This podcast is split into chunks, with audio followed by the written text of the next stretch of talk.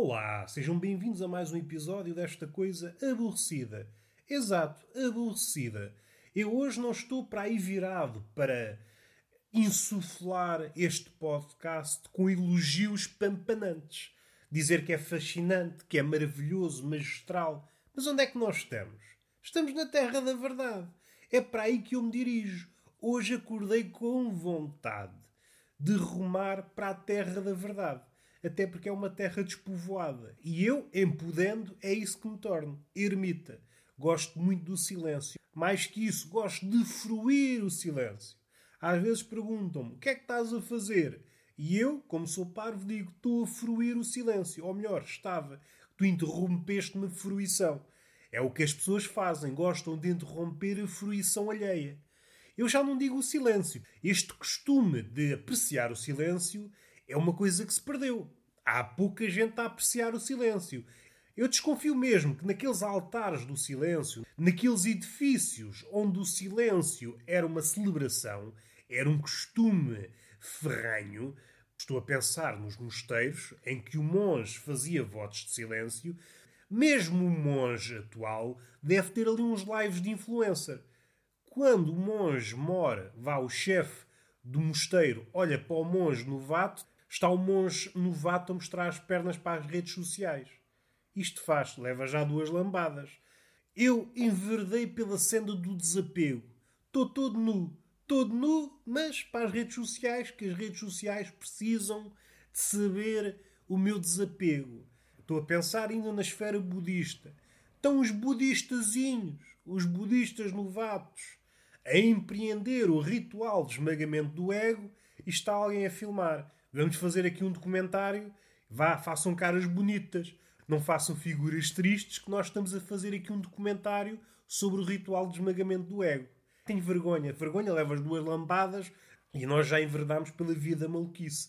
É isto que eu quero praticar aqui. Quero praticar a verdade. É uma coisa muito ouvida atualmente. Eu gosto da verdade. Eu gosto. Epá, eu gosto é de frango. Até pela sua ausência ou pela sua o seu lado arisco, o seu lado selvagem, intrépido, raramente avistado, é como se fosse um animal à beira da extinção. Em princípio, ainda anda por aí, mas os avistamentos são cada vez mais raros e normalmente estão nublados naquela atmosfera de misticismo, de lenda. É uma espécie de monstro Loch Ness. A maioria das pessoas pensa que é capaz de não existir.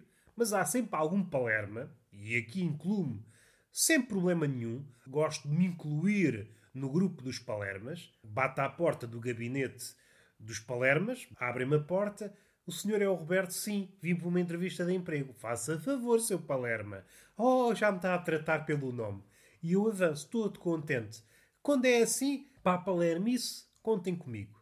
E agora já me perdi. Perdi-me neste à parte. Os apartes têm esse condão abdiquei do corpo de texto, da ideia principal, e estou aqui no emaranhado de rodapés. Estou no lodo do rodapé, naquela coisa que não interessa a ninguém. Aliás, hoje em dia, se nós formos pessoas crescidas, todo o livro, de uma ponta à outra, é uma nota de rodapé. O corpo de texto, o texto propriamente dito, não passa do título. É aquilo que nós lemos. Epá, o título agrada-me, a capa agrada-me, levo para casa. O resto, nota de rodapé, porque não é lido e não interessa. O ato de ler um livro é quase sinónimo de folhear. Eu folhei o livro. E mais, há pessoas que já subiram um patamar. Há quase um sinónimo entre ter um livro em casa e ler um livro. Já leste tal livro? Ah, tenho em casa. E a conversa morre ali. Alguém pergunta, um leitor, essas criaturas que só estão bem a levar no focinho, agora perder o tempo a torrar os olhinhos, a queimar a pestaninha. Não, isso depois querem entrar em concursos de transformismo e depois as pestanas nem vê-las. Têm que usar pestanas postiças. E é das coisas que eu tenho que pensar um bocadinho.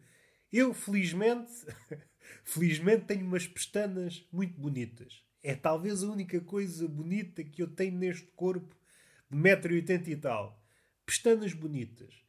E eu tenho que ter alguma cautela. Não posso gastar os olhos, queimar as pestanas, a ler livros. Para já é uma coisa que completamente descabida nos tempos que correm. E depois, nós não sabemos o dia da manhã. Sei lá eu se não tenho que dar o corpo e as pestanas num espetáculo de transformismo. E depois tem que investir. Pestanas falsas. Dando um passo atrás, esta é a situação que se vive por aí. Um leitor, esse parvalhão, pergunta ao outro: Já leste livro X? Tenho o livro em casa. E a conversa morre ali, sem que ninguém diga: Oh amigo, para lá aí um bocadinho, o que é que tu acabaste de dizer? Eu perguntei-te se tu tinhas lido e tu disseste, quase como se fosse um sinónimo: É pá, sim, tenho o livro em casa. Não era merecedor de duas lambadas bem dadas na cara. Primeiro desinfetado, que nós não queremos propagar o bicho. Mas duas lambadas bem dadas. Então, mas ter uma coisa em casa, engavetada, às vezes com um vestido de pó, como se fosse uma catedral de ácaros, é o sinal. Oh, meu amigo, é isto uma pequena. Resultado prático: os livros tornaram-se, de uma ponta à outra, notas de rodapé. Ninguém passa cartão. Uma coisa curiosa, pensando em livros, os últimos livros que li foram dois. É uma compilação de vários livros ou de vários fragmentos que chegaram até nós do Egito Médio, e outro era sobre o Egito, o livro das origens, como eu já falei no episódio, vários textos, há um que é a sátira das profissões, e aí há uma ideia muito curiosa, aquela ideia de que o escritor é uma profissão à parte. Embora, em teoria, esta ideia subsista, pelo menos em alguns meios, na prática, nós sabemos que não. O escritor hoje é um palerma todo o terreno. Ninguém passa cartão ao escritor. A aura continua, assim como acontece a aura do filósofo, a aura do poeta, a aura do escritor. Essas auras ainda existem num plano mais ou menos teórico, mas na prática ninguém passa cartão. Ninguém passa cartão aos livros, ninguém passa cartão à poesia, ninguém passa cartão à filosofia. A postura anti-intelectual venceu. Acho que é ponto assente. Os burros venceram e está feito. Temos que viver neste mundo de burros. Eu estou aqui a pensar em burros, mas posso estar a pensar em estúpidos, grupo no qual me incluo às vezes. Volta e meia gosto de ir lá tomar o pequeno almoço. Se faz favor, posso passar por estúpido. E a pessoa diz que está lá dentro já, uma pessoa estúpida que já está formada. Se faz favor, nós estamos sempre abertos para mais um estúpido. E o problema do estúpido é que espoleta sempre novos surtos de estupidez. Às vezes, um estúpido com vontade de criar obra consegue criar uma nova vaga de estúpidos. É como se fosse um vírus. Eu acho que a estupidez anda muito a cavalo no vírus.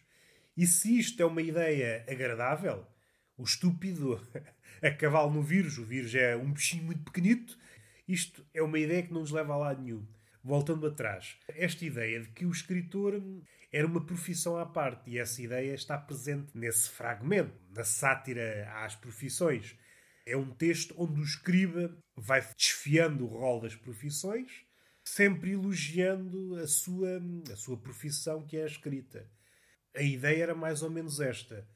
Quando acabares de ler isto, vais gostar mais da escrita do que da tua mãe. e é uma ideia engraçada.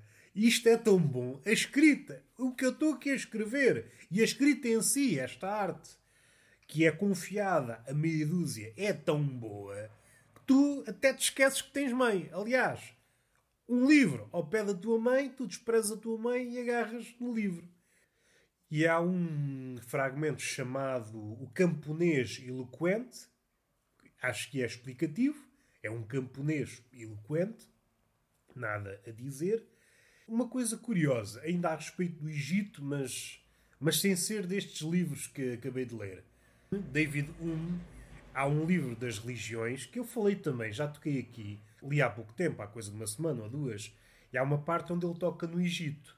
E ele toca numa parte engraçada que eu, que eu li, já não lembro onde, também já falei aqui, que é aquela questão de hum, o soldado romano ter sido linchado por ter hum, esfrangalhado um gato. E é engraçado como vi outra vez essa história nesse livro do filósofo David Hume. Acho que é David Hume. Se não for, digam: Ah, oh, epá, tu és burro.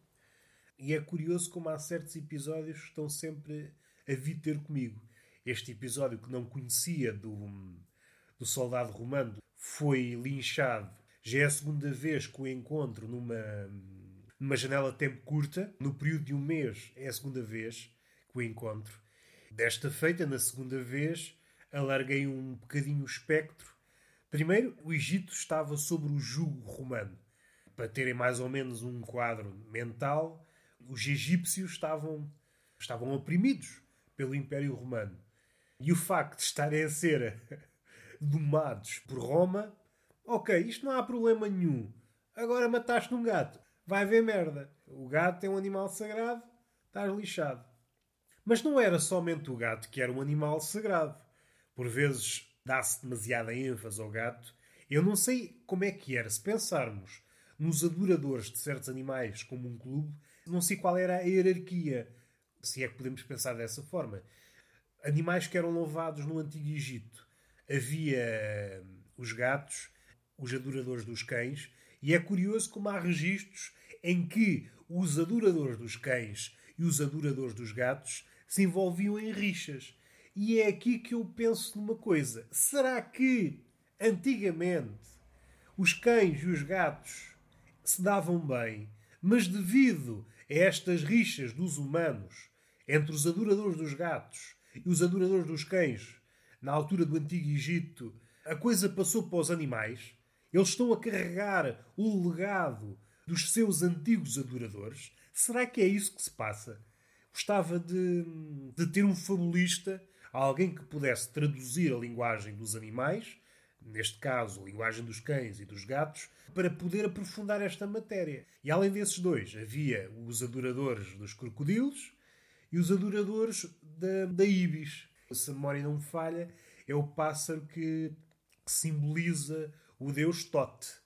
Acho que eram esses os quatro animais mais adorados no Egito: cão, gato, ibis e crocodilo.